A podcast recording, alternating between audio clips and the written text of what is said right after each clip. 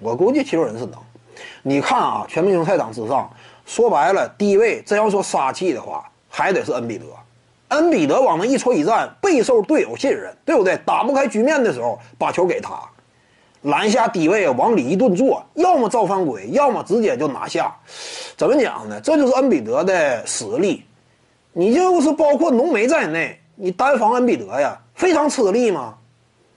考虑到今年呢，小加索尔啊，毕竟又老了一岁。你老了一岁的话，场上的体能啊，各个方面，以及恩比德呢，他毕竟还有一定的远射火力，又里又外的来回调动的，到底你能不能吃得消？这个也值得怀疑，因为有时候就是这样，一个中锋球员呢，岁数大了之后，防守端呢。多少啊？这会儿有点力不从心也是正常，因为你像扛恩比德这种低位的攻坚杀气，体能消耗非常迅速，再加上目前呢篮球比赛节奏又快，你满场飞奔呢，怎么讲呢？小加索尔今年呢能不能够继续像往年那样限制住恩比德？这个事儿也值得怀疑。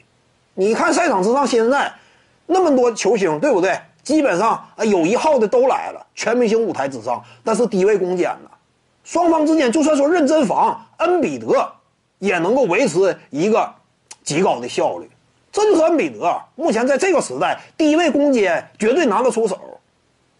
有他在的话，有他率领，而且七六人目前羽翼呢也非常丰满，本西蒙斯啊，包括周围的托拜亚斯、哈里斯啊等等一干呢，整个队友。实力层级也够，霍福德目前也升归替补席，回到了他该有的位置。也不打那那个，怎么讲呢？与时代风格相悖的双塔结构了。那目前来看，整个西游人呢，我认为呢，今年是非常有希望闯进总决赛的。徐静宇的八堂表达课在喜马拉雅平台已经同步上线了。各位观众要是有兴趣的话呢，可以点击进入到我的个人主页当中，在专辑页面下您就可以找到它了。